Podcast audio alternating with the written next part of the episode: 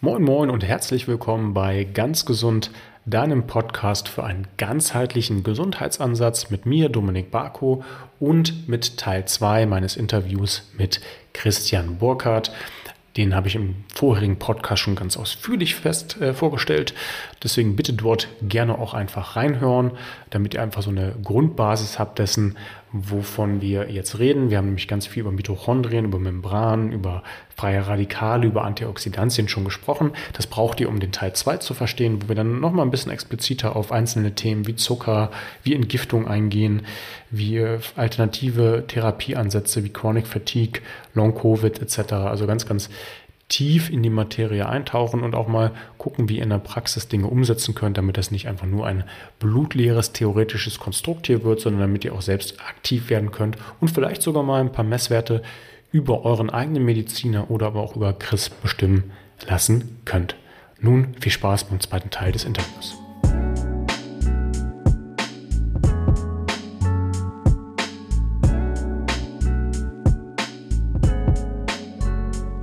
Aber das ist so mal eine Basistherapie, die man einfach einhalten muss, damit man überhaupt bei den Mitochondrien was erreicht. Denn wenn man das eben nicht macht, dann funktioniert es entweder nicht bei den, bei den Proteinfabriken oder es funktioniert nicht bei den Atmungskettenkomplexen oder die Membran funktioniert nicht. Oder ich habe ein Problem mit dem Redox-System, dass diese ganzen Strukturen oxidiert sind, weil ich eben diese 40 andere Mikronährstoffe vergessen habe, die eben ganz, ganz viel auch aus Antioxidantien bestehen, wie sekundären Pflanzenstoffen oder Vitamine oder Mineralstoffen, wie vorhin erwähnt. Also hochkomplex eigentlich. Ja, also ich, äh, ich muss ein bisschen schmunzeln, weil ich das so, so spannend finde, weil gerade ja diese Grundabdeckung, was du gesagt hast, die finde ich jetzt gar nicht so super komplex. Also zu, zumindest so, wenn, wenn man jetzt sagt, hey, ich habe ein gewisses Ernährungsbewusstsein und ich gehe halt rein und arbeite jetzt hier mit, ich esse zum Beispiel jeden Tag einen Salat und mache mir eben ein Dressing äh, Omega-3-Öl, ja, ähm, soll schwermetallbereinigt sein und sollte halt auch EPA, DHA haben. Schadet ja wahrscheinlich jetzt auch nicht so in äh, den Mitochondrien langfristig. Äh, Omega-3 äh, über Leinöl vielleicht nochmal, Omega-9 über Olivenöl, wenn ich das richtig interpretiert habe. Ja. Ähm, gesättigte Fettsäuren auch mit dabei oder spielen jetzt für die Mitochondrien keine großen Rollen? Doch, doch, die spielen auch eine Rolle. Auch die gesättigten Fettsäuren braucht man ja für die Stabilität. Im Endeffekt geht es ja bei den Membranen um die Fluidität, also um äh, die sagen um die Art, wie sich diese Membran bewegen kann. Ja, wie durchlässig ist sie? Oder ist sie verhärtet, ist sie starr oder ist sie zu durchlässig, dass alles rein und rausgehen kann? Also das nennt man im Endeffekt Fluidität und diese Fluidität, die braucht Stoffe, die die Membran stabilisieren. Da gehören zum Beispiel die Phospholipide dazu oder auch die gesättigten Fettsäuren dazu und die braucht wiederum Fettsäuren, die die Fluidität vergrößern, verbessern. Da gehören zum Beispiel die Omega-3-Fettsäuren dazu mit ihren zwei Doppelbindungen. Ne? Und äh, deswegen ist es schon eine ja, sehr komplexe Angelegenheit, dies richtig hinzubekommen. Und deswegen ist es eben auch wichtig, dass man viele verschiedene Öle nimmt. Weil dann kann sich der Organismus das herausnehmen, was er braucht. Aber wenn ich einseitig mich ernähre, nur Omega-3, ja, dann habe ich einfach ein Problem, weil ich, dann habe ich vielleicht sogar eine Membran, die eine viel zu große Fluidität hat. Und wenn ich nur gesättigte Fette, Fette zu mir nehme, dann habe ich genau das umgekehrte Problem. Dann kriege ich vielleicht eine starre Membran, die nicht fluid, wo die Fluidität nicht mehr optimal ist. Deswegen bin ich ja so ein großer Freund von dieser Komplexität. Ja, vielfältig essen, viele verschiedene Lebensmittel kombinieren, damit man alle Mikronährstoffe bekommt, die man braucht, weil der Körper ist schlau. Der Körper hat diese Baupläne, der hat die Programme, um sich selber zu reparieren. Der nimmt sich, wenn er alles kriegt, nimmt er sich das, was er braucht und dann kann sich das aus dem großen Pool einfach heraus. das ist wie so ein ja, wie so ein Kind, wenn es eine riesige Kiste mit Lego hat, das wird schon die Steine finden, dass es zum Hausbau braucht. Aber man muss ihm halt alle Steine zur Verfügung stellen, damit es auch die richtigen rausnehmen kann. Und genauso das macht es der Körper. Mit seinen Programmen äh, nimmt er sich das, was er braucht. Man muss ihm nur alles zur Verfügung stellen. Mhm ist, ist letztlich ja auch wie beim Mikrobiom, das ist, ist ja auch zumindest mein aktueller Sachstand, mit dem ich mich viel befasse, dass die Diversität, äh, die Diversität da sehr, sehr wichtig ist und jetzt nicht nur äh, den einen Bakterienstamm zu haben oder ähm, ist den einen Mikronährstoff, sondern je komplexer man ist und je mehr Abwechslungs oder je abwechslungsreicher man dann auch seinen, seinen Alltag, seine Ernährung gestaltet, desto besser kann der Körper dann quasi dann auch auf die entsprechenden Nährstoffe reagieren, beziehungsweise dann letztendlich auch Abwehrmechanismen aktivieren.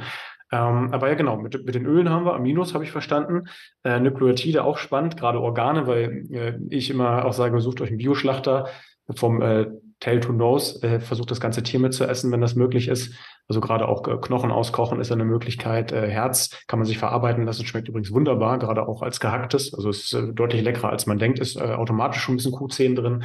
Zunge habe ich neulich mal probiert. Also es gibt echt Sachen, die, die klingen jetzt vielleicht nicht so appetitlich, aber wenn man einfach mal zum Schlachter vor Ort geht und dann auch mal guckt, ob der ein natürliches Produkt hat und nicht irgendwelche hochgezüchteten, hochgefütterten Tiere, dann ist das durch, durch, äh, durchaus möglich.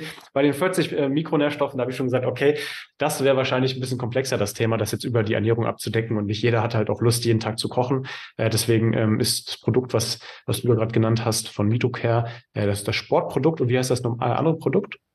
Das hieß Mitochondrien Formula Sport. Und die gibt es auch ohne Sport. Diese unterscheiden sich okay. ein bisschen in der, ähm, in der Stärke. Also die Sportvariante ist deutlich stärker. Kostet allerdings dann auch ein paar Euro mehr. Okay. Sind auch schon die Aminos mit drin oder müsste man die nochmal quasi extra supplementieren? Also da sind auch ein Gramm Aminosäuren mit drin, aber das ist natürlich nur ein Tropfen auf den heißen Stein. Also ich empfehle das auf jeden Fall zu kombinieren, zum Beispiel mit den Aminosäuren-Sport, die wir anbieten. Wir haben so ein Sportlerpaket, Aminosäurensport, Mitochondrienformelsport und Premium-Minerale und Nukleotide. Das nehmen bei uns ganz, ganz viele Leistungssportler her, um sich damit eben in der Grundversorgung äh, alles zu gönnen, was sie brauchen für ihren erhöhten Mehrbedarf. Und das ist das, was ich jedem eigentlich empfehle, wenn er jetzt Anti-Aging, Longevity oder Prävention betreiben will, dass er mit dieser Kombination arbeitet. Kann natürlich auch mit der halben Dosierung arbeiten oder mit der Vierteldosierung. Das ist dann ein bisschen individuell. Mhm. Okay, das klingt schon mal spannend, wenn man da so eine gewisse Grundversorgung sich, sich erstmal gibt, ohne dann großartig über, drüber nachdenken zu müssen, was bereite ich mir jetzt zu, was, was mache ich. So sehe ich ehrlich gesagt auch Supplements an, dass die einem das Leben sehr vereinfachen können, anstatt wenn man sagt, nee, ich will keine Tablette schlucken, geht mit Sicherheit auch, aber da muss man halt sehr, sehr viel Aufwand in die Ernährung stecken und ähm, inwiefern das überhaupt noch möglich ist im heutigen Alltag, das sei mal dahingestellt. Du hast aber gerade auch über äh, Langlebigkeit gesprochen. Ähm, das ist bei mir gerade ein interessantes Thema, was ich dann irgendwann über David Sinclair mal entdeckt hatte. Der ist ein, ich weiß nicht, ob du den kennst, aber der ist ein großer Freund von äh, Resveratrol. Da geht es ja auch viel um äh, Antioxidantien, gerade um diese freien Radikale, die dann durch oxidativen Stress entstehen, dann zu fangen. Ähm, bei uns wird das gerade so ein bisschen kontroverse diskutiert. Und zwar hat gerade meine Kollegin Dr. Katharina Kessel, die äh, auch äh, wissenschaftlich arbeitet, evidenzbasiert, mal wieder ein paar Studien aus dem Hut gezaubert, die dann sagen, hm, vielleicht ist es nicht die allerbeste Idee, zu viele äh, Antioxidantien zu sich zu nehmen, äh, mit der Begründung, dass die freien Radikale dann tatsächlich auch auf Zellebene so einen Trainingsprozess äh, anstoßen. Also wenn wir die immer wegschnappen würden, dass wir quasi keine Entwicklung mehr haben. Mir war das durchaus bewusst, dass man sowas nach dem Sport nicht direkt nehmen soll, weil dieser Anpassungseffekt dann äh, dahin sein kann. Was ist da deine Meinung zu? Wie würdest du das einschätzen? Da gab es mal eine wirklich wunderschöne Studie von der Universität Jena zu diesem Thema, wo man Sportlern vor dem Sport ganz hohe Menge Antioxidantien gegeben hat und dann geguckt hat, ähm, was da dann im Endeffekt passiert. Und man hat tatsächlich festgestellt, dass durch die hohe Gabe der Antioxidantien der Trainingseffekt nicht in dem Maß vorhanden war, wie man das gerne gewollt hätte. Er war weitgehend weg und hat dann eben äh, als Ergebnis eine, äh, Voll eine Schlussfolgerung gezogen, dass eben die Einnahme von Antioxidantien nicht wirklich sinnvoll ist zum Sport. Äh, da sieht man wieder, dass Studien sehr gut gemacht sein können, aber trotzdem zum falschen Ergebnis kommen. Denn ähm, ist es richtig, Antioxidantien radi äh, tun Radikale binden und neutralisieren. Und dieses Binden von, äh, von Radikalen ist sinnvoll und äh, muss man machen heutzutage, weil wir in einer Welt leben, die sehr viele Radikale produziert. Das heißt, wir haben per se das Problem, dass es die Leute, die heutzutage hier leben, durch Giftstoffe wie Pestizide, Fungizide, Herbizide, Antibiotika, Schwermetalle etc., äh, dass die sehr leicht sich entzünden, dass es zu diesen permanenten chronischen Inflammationen im Körper kommt, an verschiedenen Stellen über verschiedene Immunsysteme. Und das führt natürlich wiederum zu massiver Radikalbildung. Das heißt, per se bin ich erstmal ein großer Freund von Antioxidantien. Aber es gibt eine uralte Regel die heißt, die Dosis macht das Gift. Ja, das heißt, alles im Leben ist abhängig bei uns von der Dosierung. Man kann sich selbst mit Wasser umbringen. Zehn Liter Wasser am Tag getrunken ist wahrscheinlich für die meisten Menschen tödlich. Das heißt, man kann nicht einfach hergehen und sagen, weil man an Antioxidantien, äh, weil man jetzt, wenn man zu viel nimmt, was einem dann schlecht geht, ist das per se schlecht. Nein, sondern es hängt eben von der Dosis ab. Und es hängt nicht nur immer von der Dosis ab, sondern auch vom richtigen Zeitpunkt. Antioxidantien gebe ich einfach nicht vor dem Sport, weil vor dem Sport verhindern sie den Trainingseffekt. Antioxidantien gebe ich aber hin nach dem Sportfall, wenn ich den Sport gemacht habe und mein Körper sehr viele Schäden durch den Sport genommen hat, dann helfe ich mit Antioxidantien, um die Schäden wieder zu reparieren. Das heißt, da hängt es dann einfach von, der, von dem Zeitpunkt an, wann ich die gebe. Und so ist es dann auch mit der Frage, kann ich äh, bedingungslos äh, diese Stoffe in mich hineinfüttern? Also wenn ich jetzt mich nicht bewege, äh, wenn ich immer im Bett liege, wenn ich äh, nur gesund esse und dann brauche ich wahrscheinlich keine großen Mengen an Antioxidantien. Dann könnte das sogar schädlich für mich sein. Wenn ich aber ein übliches Leben führe, dann wird es wahrscheinlich so sein, dass ich mit den Antioxidantien recht viel anfangen kann, weil wir ja heutzutage eigentlich nur Leute haben, die gestresst sind, die, wie gesagt, Mikronährstoffmangel haben, die zu viele Giftstoffe in ihrem Körper haben, die mit Elektrosmog konfrontiert sind, etc. etc. Das heißt, ähm, bei Antioxidantien sehe ich es eigentlich nicht so kritisch. Es stimmt, ja, ohne, wenn man zu viel davon hat, dann hemmt man Stoffwechselwege, die eben für Reparatur- und Regenerationsvorgänge oder auch für Trainingseffekte zuständig sind. Also die werden dann teilweise gehemmt, was nicht so glücklich ist. Aber wer hat wirklich ein zu viel an Antioxidantien? Das ist so die sind schwer zu finden. Das sind die gleichen, die zu viel an Omega-3 haben. Auch die gibt es. Ich hatte tatsächlich mal eine Patientin, die hat so viel Omega-3 in sich hineingefuttert, dass sie daraus, dass sie dadurch tatsächlich, krank geworden ist. Ja. Aber es ist wahnsinnig schwierig. Trotzdem sollte man natürlich eine gewisse äh, Logik hineinbringen und nicht alles wild äh, zu sich äh, nehmen. Gerade bei Vitaminen kann das auch gefährlich sein. Die fettlöslichen Vitamine sind in hohen Dosen toxisch. Ja, mit Vitamin A kann man sich tatsächlich auch umbringen. Das ist eine, kann ein tödliches äh, Vitamin sein. Muss man allerdings eine Eisbärenleber essen, damit das äh, tödlich ist. Sonst ist es auch relativ schwierig. Ja. Aber im Großen und Ganzen geht es. Ja, nichtsdestotrotz, äh, Vitamine sind häufig synthetisch, die sind also, haben nicht dieselben Effekte wie natürliche Vitamine. Mein Tipp ist, in moderaten, normalen Dosis natürliche Vitamine zu sich genommen. Äh, sekundäre Pflanzenstoffe kann man fast in unfassbar großen Mengen zu sich nehmen, weil die eher modulierend sind. Also das sind keine reine Antioxidantien, das sind Redoxregulatoren, die sowohl das eine als auch das andere können. Da muss man sich schon, also ich kenne da keinen einzigen Fall, der sich damit geschädigt hat. Ähm, aber mag es auch geben, aber die Dosen erreicht man in der Regel nicht. Ja? Also da muss man so ein bisschen nachdenken und ein bisschen mit Verstand agieren. Dann ist das eigentlich unproblematisch. Okay. Klingt, klingt für mich soweit logisch, logisch und schlüssig. Wir haben im Vorgespräch schon mal gesagt, dass es auch andere Möglichkeiten gibt, das Mitochondrium so ein bisschen zu trainieren und so ein bisschen zu kitzeln. Ähm, ich meine, du hast, äh, ich habe in irgendeinem Podcast, ich glaube bei Tim oder sowas auch mal von dir gehört, dass du das auch äh, in dein Leben mit integriert hast, und zwar das Thema Zuckerersatz. Du sprachst da, glaube ich, von Galaktose, Ribose. Das sind Sachen, die ich sowieso über Gesundo seit einer ziemlich langen Zeit beziehe. Ähm, äh, in Verbindung mit Isomaltulose, Tagatose, Trealose. Das sind doch so, so Zucker, die wirklich sehr interessant sind. Hm, willst du da noch mal ein bisschen was zu erzählen, wie du mit tatsächlich Zuckern es dann schaffst, die Mitochondrien zu trainieren? Ja, also ich bin äh, da auch erst vor drei Jahren, glaube ich, drauf gestoßen. Vorher habe ich das weitgehend ähm, ignoriert.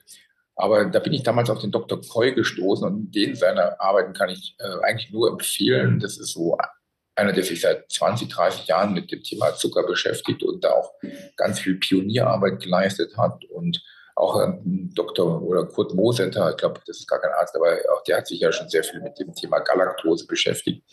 Und äh, da gibt es auch schon tolle Berichte, die schon 15 Jahre alt sind, wo man in der Sportmedizin dann eben diese Galaktose eingesetzt hat. Die Galaktose ist im Endeffekt ein Trainingszucker, wenn man so möchte. Das heißt, ähm, sie ist in der Lage, ähm, die Mitochondrien zu trainieren. Wenn die Mitochondrien nicht richtig funktionieren, dann vergehren die Zellen sozusagen Glucose und dabei entsteht dann im Endeffekt ATP, eine Energie. Das heißt, wenn ich in einer Zelle kaputte Mitochondrien habe, neigt diese Zelle eben zu Vergärungsstoffwechsel. Und diesen Vergärungsstoffwechsel den kann ich unterbinden, indem ich Galaktose gebe, weil die Galaktose muss erstmal umgewandelt werden in Glucose und dabei verbraucht der Körper zwei ATP.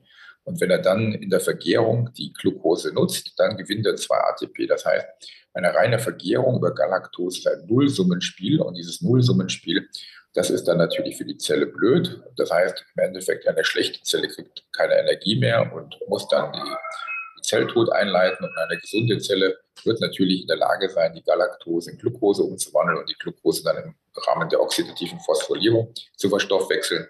Das heißt, äh, die gesunde Zelle kann sehr gut mit der Galaktose arbeiten und die schlechte Zelle, die leidet halt darunter. Und deswegen ist Galaktose im Endeffekt ein ganz toller Trainingszucker. Mhm. Jetzt muss ich mal kurz Nase schneuzen. Das ist vollkommen in Ordnung. Das sei dir gegönnt.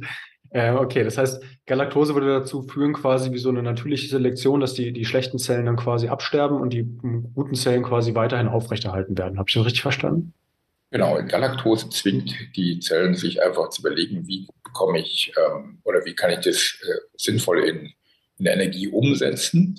Und eine gesunde Zelle, die ihre normalen Mitochondrien sozusagen benutzen kann, die hat halt einfach die Möglichkeit zu sagen, ich wandle die Glucose, äh, die Galaktose Glucose um und die Glucose verbrenne ich dann über die oxidative Phosphorylierung und gewinne dadurch meine Energie. Und die kranke Zelle, die kann ja ihre Mitochondrien nicht benutzen.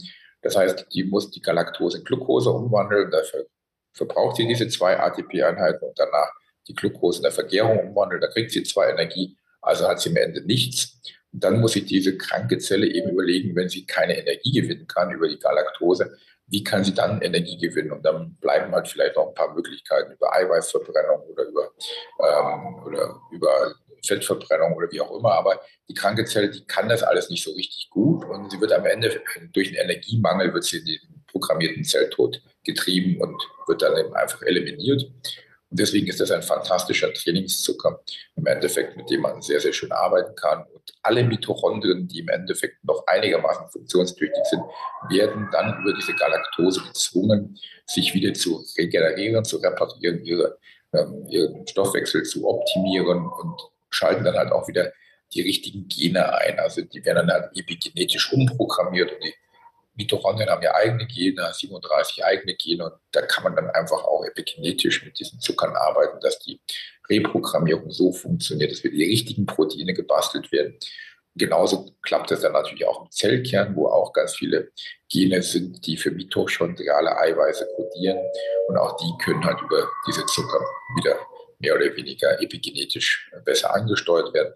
Das heißt, im Endeffekt äh, ist die Galaktose dadurch eben dieses, dieses ideale Trainingstool. Und wo kommt sie denn her, die Galaktose? Sie kommt ja aus der Muttermilch. Ne? Und äh, ja, jeder, der so ein Kind mal von Anfang bis Ende erlebt hat, äh, von seiner Geburt bis zu seinem 18. Lebensjahr, der stellt auf jeden Fall fest, dass wenn das Kind geboren ist, ist es meistens ein bisschen ähm, pummelig, ja, hat ein bisschen Fettreserven überall, kleine dicke Arme und Beine.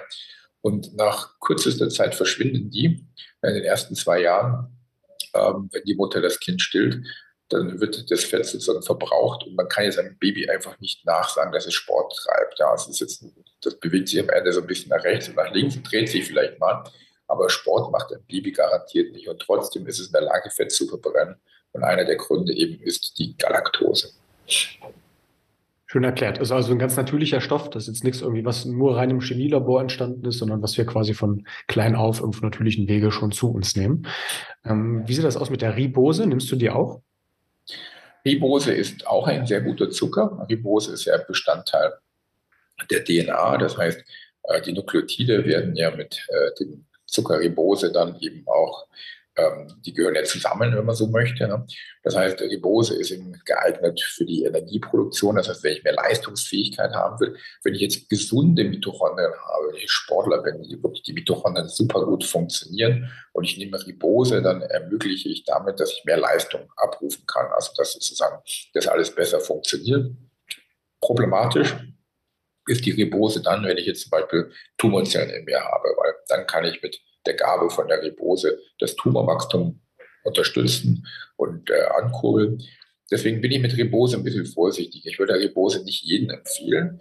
Äh, Leistungssportler auf jeden Fall, gesunden Menschen auch. Aber wenn es da nicht ganz klar ist, dann würde ich sagen, doch erstmal die Blutmarker messen, die berühmten TKTL1, M2PK, LDH, Isoenzym, die wir vorhin besprochen haben, um zu schauen, wie sieht es denn hier aus im Stoffwechsel, ist die Ribose tatsächlich der richtige Zucker für den Kunden oder Patienten.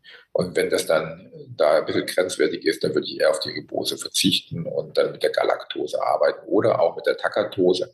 Takatose ist ja auch nochmal ein sehr, sehr schöner Zucker, der eben auch in der Muttermilch enthalten ist und der eben den Darm steuert, der das Mikrobiom steuert, der im Endeffekt ein fantastisches Präbiotika ist, mit dem man äh, sehr schön die Darmbakterien unterstützen kann, dass die sehr viel Butyrat bilden, also diesen äh, Schleimhautschutz dann sozusagen ermöglichen. Und äh, deswegen bin ich ein großer Freund von dieser Takatose-Galaktose-Mischung, die wir ja bei Mitocare auch unter den Takamix anbieten. Das ist also eine coole Kombination und die Ribose bei Gesunden noch on top dazu, das funktioniert sehr gut. Da hast du meine Frage schon vorweggenommen. Ich wollte gerade fragen, warum bietet ihr das nicht an? Das ist doch genial. Ja. Aber ihr habt, habt scheinbar, weil gerade auch dieses äh, Butyrat ja ein großes Thema ist. Das kann man ja tatsächlich, also diese Buttersäure auch nehmen. Äh, die wird aber ja als kurz, kurzkettige Fettsäure dann auch im Darm ähm, über äh, die entsprechende Ernährung mit, mitgegeben, beziehungsweise auch über Tagatose. Und er füttert letztendlich auch Akkermansia, so ein äh, zumindest interessantes Bakterium. Ähm, da sind wir schon wieder im Bereich Darmflora. Ich glaube mal, das ist ein großes anderes Thema. Ja, sehr spannend. Tagamix gucke ich mir nachher auch auf jeden Fall mal an.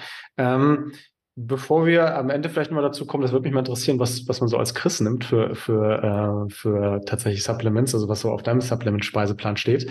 Ähm, Habe ich noch mal ein paar Fragen, die auch aus der Community kamen. Und zwar, Hast du auch mal äh, Erfahrung gemacht mit ähm, hyperbaren Sauerstofftherapie im Bereich der Mitochondrien oder ist das Neuland? Ja, diese HBO setzen wir zurzeit relativ häufig ein, äh, weil diese äh, Therapie ermöglicht, es eben Sauerstoff in das System einzuführen. Und Sauerstoff ist ja nun auch ein ganz wichtiger Bestandteil ähm, in den Zellen in der Peripherie und ist selber ja auch äh, sozusagen ähm, stimuliert ja auch verschiedene Stoffwechselprozesse. Das heißt, mit Hilfe des Sauerstoffs kann man ja auch Stoffwechselwege ankurbeln, die Durchblutung verbessern. Und äh, deswegen bin ich ein großer Freund davon. Gerade im Moment, gerade bei diesen ganzen Themen wie Long-Covid, Postvakzin, ist die HBO auch äh, bei mir in der Therapie, kommt sie viel häufiger gerade zum Einsatz, weil die auch da eine deutliche Verbesserung bringt. Also ja, ich bin ein großer Freund davon, auch bei Mitochondriopathien wird HBO bei uns eingesetzt oder die IHT, die Intervallhyperoxy-Hypooxy-Therapie, wo man im Wechsel viel oder wenig Sauerstoff einfach den Patienten atmen kann. Oder auch die Oxygenierung, wo einfach direkt Sauerstoff ins Blut gegeben wird. Also all diese Therapien, die sozusagen die Sauerstoff-Performance verbessern, die sind bei uns Teil der Therapie. Mhm. Auch Kälte? Ja, ich empfehle durchaus auch solche Lifestyle-Veränderungen wie Kälte oder Hitze, Sauna oder Kälte-Eisbaden oder auch intermittierendes Fasten oder auch One Meal a Day. Das ist auch immer so ein Thema. Das empfehlen wir auch. Ähm, da ist halt so ein Punkt, also die Kälte alleine, ähm, die wird es wahrscheinlich nicht bringen. Genauso wie das Saunieren alleine es nicht bringt oder das äh, intermittierende Fasten oder das One Meal a Day. Das sind Lifestyle-Veränderungen, die sehe ich immer so in der Komplexität. Also wenn ich hergehe und sage, ich esse nur sechs Stunden ähm, und ich mache ab und zu mal ein Eisbad oder ich dusche kalt oder ich gehe ab und zu mal in eine Sauna, wo ich auch den Entgiftungseffekt über den Schwitzen habe. Wenn ich das alles kombiniere, dann finde ich das super gut und hilfreich. Ähm, dann hat das diese äh, Synergieeffekte, die man eben für die Zellfunktion, für die Mitochondrienfunktion sehr gut nutzen kann. Wenn man es nur das eine nimmt, wenn man jeden Tag nur in die Kälte geht, dann hat es wahrscheinlich nicht den Effekt, den man gerne hätte. Dann ist das vielleicht auch sogar kontraproduktiv, sondern man muss es einfach miteinander kombinieren und dann hat das alles seine Berechtigung lässt sich genauso runterbrechen wie vorhin bei den Nährstoffen. Ja, das lässt sich auf viele Prinzipien im menschlichen Körper runterbrechen. Immer nur das eine äh, exzessiv zu machen, das ist vielleicht nicht die, die beste Idee. Ähm, zwei Fragen habe ich noch aus der Community. Die eine, da hast du eigentlich fast die Überleitung gegeben, und zwar Long Covid. Damit befasst du dich ja auch viel. Ähm, hast du da Marker, die du empfehlen würdest, wo du sagst, Mensch, ähm, wenn man jetzt nicht unbedingt direkt nach München fährt und sich einmal von, von dir durchchecken lässt, aber man zumindest dem Hausarzt mal mitgeben will, lass mal bitte dies, das und jenes. Ähm, hast du da irgendwas Praktikables, was du aus dem Hut zaubern kannst? Ja, äh, das ist jetzt ein ganz spannendes Thema, wo wir leider schon eine Stunde drin äh, oder verbringen könnten. Aber es gibt so ein paar Schwerpunktthemen, mit denen man sich beschäftigen muss bei, bei Spike-induzierten Erkrankungen. Also Long-Covid ist ein absoluter Klassiker, haben wir auch sehr häufig in der Praxis, aber eben leider auch äh, Postvakzinpatienten vermehrt, die halt einfach über die Spike-Proteine sehr, sehr viele Schäden haben. Und ähm, da gibt es so die Klassiker, das Clotting, das Verkleben äh, der Thrombozyten ja, und ist, äh, die Bildung von den Amyloid-Plaques, also generell äh, das Verkleben der Gefäße und äh, Gerinnselbindung, wenn man so möchte. Und da gibt es schon ein paar Marker, die man auf jeden Fall messen sollte, wie zum Beispiel das Fibrinogen oder den D-Dimer. Einfach Marker, oder die Thrombozyten auch, die zeigen, habe ich hier ein Problem mit äh, Blutgerinnung, mit Gerinnselbildung oder habe ich das nicht. Äh, das wäre mal das allererste, was ich machen würde, weil das einer der Hauptschädigungsmechanismen des Spike-Proteins ist, das auf über zehn verschiedenen biochemischen Ebenen in der Lage ist, Gerinnselbildung in verschiedenen Arten und Weisen zu machen.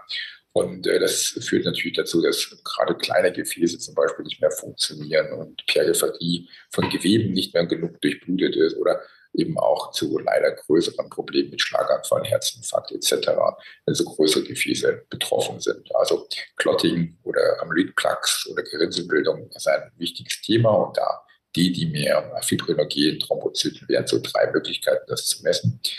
Äh, das zweite Riesenthema bei Spike-Protein-induzierten Erkrankungen ist die sogenannte Endothelitis, also die Entzündung der Gefäßinnenschichte. Äh, vor allen Dingen dadurch bedingt, dass eben, wenn man jetzt eine Infektion oder eine Impfung hat und diese Spike-Proteine im Blut landen, dass sie dann meistens in die Endothelzellen hineingehen und eben dann eben zu Endothelitis führen. Und da gibt es auch schöne Marker, wie zum Beispiel den Rantes-Wert, das ist ein Entzündungsmarker, oder das VEGF, das VEGF, auch so ein Marker, Vascular Endothelial Growth Factor, bei dem man eben gucken kann, habe ich hier eine Entzündung oder habe ich keine. Äh, ganz beliebt Auto, sind auch Autoimmunerkrankungen nach Spike-induzierten Belastungen, wie zum Beispiel äh, diese G-Protein gekoppelten Autoantikörper Alpha 1, Alpha 2, Beta 1, Beta, ah, nee, M, M, ach Gott, habe ich schon wieder vergessen. Ich glaube Alpha 1 und Beta 1 und M3, M4 Antikörper, also äh, und, und viele, viele andere mehr. Also das ist ja nicht, das sind ja nicht vier Antikörper, das sind ja im Bereich dieser Autoimmunität gibt es ja auch noch die klassischen Antikörper. Das sind ja unendlich viele Antikörper, die da gebildet werden. Also da könnte man einfach mal so ein Autoimmunscreening machen, ja, weil die einfach eine große Rolle spielen.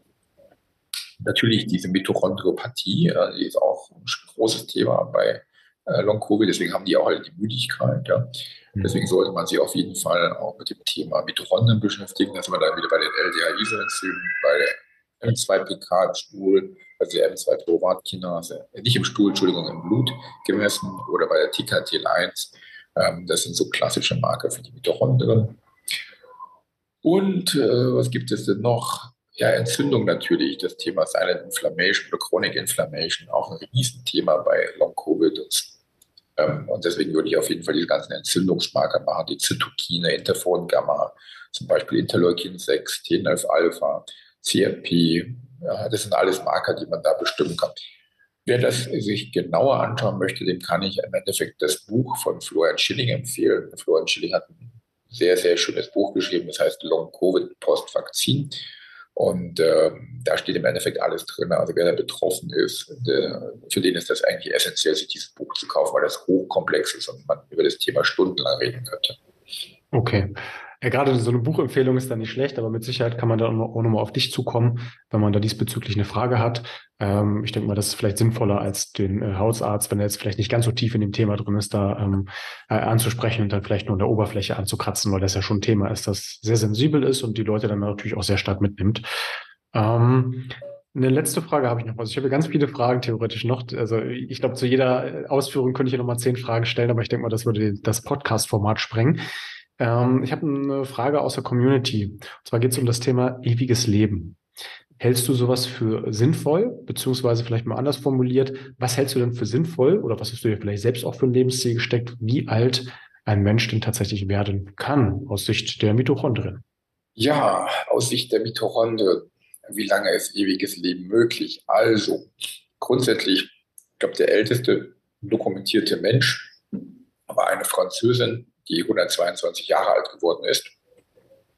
Und dementsprechend kann man schon mal davon ausgehen, dass diese 122 Jahre durchaus erreichbar sind. Und natürlich immer auch ein bisschen mehr. Das heißt also, grob momentan Wissenschaft würde ich sagen, bis zu 130 Jahre ist durchaus denkbar äh, unter den optimalen Bedingungen. Aber wenn wir es weiterspinnen, wenn wir uns anschauen, was wir heute schon alles wissen, und wenn wir uns auch anschauen, was in der Natur schon möglich ist im Tierreich, dass es tatsächlich den Grönlandwal gibt, den Grönlandhai gibt, äh, verschiedene Schildkrötenarten, die alle 200 Jahre plus alt werden, dann sehen wir ja, dass durchaus mehr möglich ist. Und deswegen glaube ich, dass auch aus Sicht der Mitochondrien das eigentlich gar kein Problem ist, 200 Jahre und älter zu werden. Also das, ich denke persönlich, dass das Ende nach oben offen ist und äh, dass wir noch in ganz andere ja, Sphären vorstoßen werden. Ähm, ob das dann für die Menschen sinnvoll ist, ist nochmal was ganz anderes, weil man bekommt natürlich, je länger man lebt, auch ganz andere Probleme.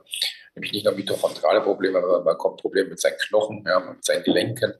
Man muss ja dann mehr tun, als nur seine Mitochondrien äh, sozusagen pimpern. Man muss Dehnübungen machen, man muss sich strecken, man muss trainieren, weil das alles, der ganze Körper ist ja dem Zerfall gewidmet und nicht nur die Mitochondrien oder ja, man muss, muss an vielen, vielen Baustellen arbeiten, vor allen Dingen aber auch an der Psyche arbeiten. Und die ist ja das größte Problem. Jetzt äh, hat man gute Mitochondrien, man äh, überlebt seine Kinder, man überlebt seine Enkelkinder, weil die das alles nicht mitmachen. Das sind ja psychische Belastungen, die man sich eigentlich so gar nicht vorstellen kann, wie man mit denen umgehen äh, will oder soll. Oder man hat auch irgendwann mal auch alles erlebt. Ja. Wenn ich dann äh, 150 Jahre alt bin und, und 70 Jahre gearbeitet habe und 30 Jahre am Strand gelebt habe, weil ich genügend Geld hatte, was mir gut geht, dann wird auch irgendwann das langweilig. Also was will man mit 150 Jahren noch machen? Ja, das ist doch die Frage, die man sich dann eigentlich stellen muss. Also Longevity halte ich für möglich, äh, 200 Jahre denkbar. Ähm, Ob es von der Psyche funktioniert, da bin ich mir nicht ganz sicher. Ich glaube, das ist eher der limitierende Teil wahrscheinlich. Außer man hat bis dahin auch eine Lösung für das Problem gefunden und lässt sie dann alle 100 Jahre mal für 100 Jahre einfrieren und dann fängt man wieder von vorne an. Man weiß ja nicht. ja, interessante Experimente, aber ich denke auch die Endlichkeit unserer eigenen Existenz, das äh, hat schon seine Sinnhaftigkeit und das führt ja auch dazu, dass Leute eine gewisse Motivation haben, weil sie wissen, es ist irgendwann zu Ende. Wenn ich immer alles nach hinten aufschieben kann, dann ähm, ja, wo soll die Motivation herkommen? Ja? Die, ja. die Lebenslust, die, die Gier, die Jappigkeit, das muss ja auch irgendwo herkommen. Also von daher äh, gehe ich da d'accord mit dir den Podcast beenden, möchte ich gerne nochmal mit der Frage, die ich hinten angestellt habe. Was nimmt so ein Chris, so ein Profi im Bereich der Mitochondrien, so tagtäglich zu sich? Ja, der ist ganz fixiert auf die Phospholipide. Das ist etwas, was, er auf jeden, was ich auf jeden Fall jeden Tag zu mir nehme. Also ich habe ähm, zwei Produkte auf Mitocare, liposomalen Glutathion-Booster und den liposomalen Kurkumin-Booster, wo ich im Endeffekt zwei Phospholipid-Mischungen habe. Das eine mit Glutathion, wo im Endeffekt auch die Giftung mit angekurbelt wird und die andere Mischung mit Kurkumin als sekundärer Pflanzenstoff, antientzündlich, äh, Redox regulieren, also das Thema Antioxidantien kümmert. Das ist eigentlich meine Basis. Dann gehe ich äh, einen Schritt weiter und kümmere mich natürlich äh, auch noch darum, dass äh, die Mitochondrien trainiert werden, weil wir haben ja vorhin äh, uns mit dem Thema Zucker beschäftigt. Und Galaktose ist natürlich eine fantastische Möglichkeit, einfach um auch das Krebsrisiko maximal zu senken oder Entzündungen maximal zu senken, weil eben über die Galaktose die Vergärung gestoppt wird. Deswegen nehme ich den Tagamix persönlich jeden Tag. Und das kombiniere ich dann mit äh, Aminosäuren Day und Aminosäuren Night, zwei hochpotente Aminosäurenmischungen mit je 14 Gramm und den Nukleotiden und der Mitochondrienformula Sport. Das ist sozusagen im Endeffekt meine Basisversorgung. Und dann, je nachdem, wie ich Lust habe, kommen nochmal die Vitalpilze dazu oder die Polyphenole, die sekundären Pflanzenstoffe, die ich dann gelegentlich noch reinmische. Aber ich orientiere mich sehr stark an dieser Konzept Membransanierung, Atmungskettensanierung, äh, Transkription, also dafür zu sorgen, dass sozusagen auch die Gene abgelesen werden können und die Proteinsynthese stattfindet, die Translation dieses Gesamtkonzept eben der Zelle, dass ich das aufbaue über eben diese Phospholipide, über die Nukleotide, über die Aminosäuren, dann ähm, noch die Mitochondrienformula, wo sozusagen der, das ganze Gemisch drin ist. Also das ist so, wie ich vorgehe. Und das Ganze kombiniert mit den Trainingszuckern, damit ich auch meinen Darm versorge wo ich sehr faul bin, auch mal das Gegenteil zu sagen, ich bin zum Beispiel ganz faul bei Ballaststoffen und äh, weil die schmecken alle nicht, ja, das mag ich nicht. Aber da gibt es dann auch noch die Möglichkeit, was für Darm zu tun. Ich bin da eher bei der, wie gesagt, Kakatose, weil die schmeckt halt lecker. Und äh, ja, so Darmsanierung, das ist nicht so mein Thema. Also ab und zu trinke ich mal noch Probiotika. Das gibt es dann auch noch bei uns mit Kräutern. Das ist dann auch schon noch in der Therapie ich habe das jetzt so viele Jahre, mache ich das jetzt schon seit 15 Jahren. Das, bei mir ist es inzwischen so ein bisschen, ich habe alle 20 Sachen stehen, die ich mir so vorstelle, dass ich sie ab und zu mal nehme und dann greife ich mal dahin und mal dahin. Da geht so ein bisschen bei mir das Konzept mittlerweile verloren, was ich eigentlich anders machen sollte. Aber die Basis, die bleibt Gott sei Dank, die habe ich weiterhin. Die Basics sind ja auch die wichtigsten Sachen. Ja, also das äh, ist, ist auch schön, dass, dass du auch offen sagst, dass du da nicht an, an jeder Baustelle direkt mit dran bist. Äh, da ist dann eher so mein Lieblingsthema, also gerade so ein Ballaststoffmonster. Äh, da, da haben wir, glaube ich, hier genug Tipps auch auf dem Podcast, wie man so Ballaststoffe mit in den Alltag mit implementiert. Ja. Chris, vielen lieben Dank. Ich werde auf jeden Fall die MitoCare-Produkte nochmal äh, auch unten in der Beschreibung äh, mit, mit verlinken. Wir haben mit Sicherheit auch spannende Weihnachtsgeschenke, anstatt vielleicht irgendeinen Quatsch sich zu kaufen, einfach mal zu gucken. Ich äh, schenke mir mal Gesundheit für die Mitochondrien oder meinen Liebsten. Ähm, wenn man jetzt sagen will, wow, so viel geballtes Fachwissen, wo kriege ich das her? Wie kann ich das anzapfen? Da kommt man am besten zu dir nach München und lässt sich da einmal durchchecken oder wie funktioniert das am einfachsten? Genau, wer das Ganze mal wirklich austesten will, der kann gerne zu uns ins Burnout-Diagnostik-Institut nach München kommen und dann einen Biohacker-Check-up machen. Wir bieten ja natürlich die Standard-Checks an, aber auch eben spezielle Biohacker-Check, wo man dann eben diese ganzen speziellen Laborwerte zum Thema Redoxregulation, Mitochondrien, Immunsystem, Giftstoff, Belastungen, DNA etc., wo man das alles mit untersuchen kann. Und äh, kostet halt leider von den Laborwerten so 400 bis 800 Euro. Das ist dann nach Geschmack, wenn man das kleine Paket nimmt. Sondern nur bei 400 Euro, wenn man das Komplettpaket will, ist man schnell mal bei 800 Euro. Wenn man den Darm dann noch dazu nimmt, auch schnell bei 1000 Euro, nur reine Laborkosten. Bei uns wird es in der Regel von der Krankenkasse bezahlt. Also das heißt, ich mache auch gesetzlich äh, Patienten und natürlich auch privat. Das heißt, da übernimmt die Arztkosten in der Regel die Krankenkasse. Vielleicht mal hier dann einer oder andere kleine Aufpreis für ein paar Spezialuntersuchungen dabei, aber das Große und Ganze wird bezahlt, sondern die Hauptkosten entstehen durch die Laboruntersuchung. Genau, das kann man bei uns machen. Und dann bekommt man nach zwei Wochen in der Regel alle Ergebnisse, weil das Speziallabor dauert ein bisschen länger und dann einen optimalen Ernährungsplan, entweder mit Mitocare-Produkten oder auch, wenn man es möchte, mit anderen. Das kann dann jeder frei entscheiden. Ich bin auch ganz fit, was die Therapie mit anderen Produkten angeht. Das kenne ich mir auch ganz gut aus. Deswegen alles möglich. Man muss einfach nur vorbeikommen und einmal den Schritt wagen und dann können wir das machen. Das klingt doch äh, nach einem guten ähm, Schlusssatz. Ersten Schritt wagen, einfach mal auf Chris zugehen, ganz freundlicher, sympathischer Mensch und dann äh, kann man weiter sehen, wie man da vorgeht. Chris, hab vielen lieben Dank. Äh, kann mir gut vorstellen, dass es zumindest von meiner Seite aus nicht das letzte Mal ist, dass wir gesprochen haben, weil ich glaube, da sind noch viele Themen, an die wir nur angekratzt haben, die man noch mal tiefer mit angehen könnte. Ja, und hoffe, dass wir uns mal sehen. Ich werde mit Sicherheit mal nach München kommen und da können wir gleich nochmal drüber sprechen. Danke, Dominik, für die Einladung und muss sagen, du hast wirklich versiert das Ganze hier stattfinden lassen und hast wirklich viel Ahnung. Ich freue mich, dich kennengelernt zu haben und ja, bleib am Ball. Ist eine tolle Danke dir, mein Lieber. Das war das zweiteilige Interview mit Christian Burkhardt. Ich hoffe, es hat euch gefallen. Ich hoffe, ihr wurdet nicht überladen von den Themen und vielleicht sagt ihr auch, Mensch, es ist vielleicht gar nicht so schlecht, mal ein paar Euro in die Hand zu nehmen und dann tatsächlich auch Messwerte bestimmen zu lassen beim Christian. Ich kann es nur wärmstens empfehlen. Ich werde das Ganze auch im kommenden Jahr 2023 mal in die Hand nehmen und äh, da auch ein bisschen Geld in die Hand nehmen, um dann mal zu gucken, wie sieht es denn bei mir aus. Ich lasse euch da gerne auch dran teilhaben. Deswegen checkt da regelmäßig auch mal mein Instagram-Profil. Da kann ich dann über so tägliche Sachen immer deutlich besser berichten, als ich das auf YouTube und Co. kann, weil ich da einfach dann mal sagen kann, wow, guckt mal, das sind meine Blutwerte. Hier habe ich vielleicht auch noch Spiel nach oben oder da bin ich schon ganz gut aufgestellt und ich denke mal, das ist einfach eine spannende Sache. Also folgt mir da gerne bei Instagram, guckt da gerne regelmäßig meine Stories an, da halte ich euch up to date. Ich hoffe, der Podcast hat euch gefallen. Lasst mir gerne eine gute Bewertung da, das hilft mir einfach tierisch und es motiviert mich auch tatsächlich sehr, sehr stark, einfach diesen Podcast weiter am Laufen zu lassen. Äh, haut rein, bleibt geschmeidig.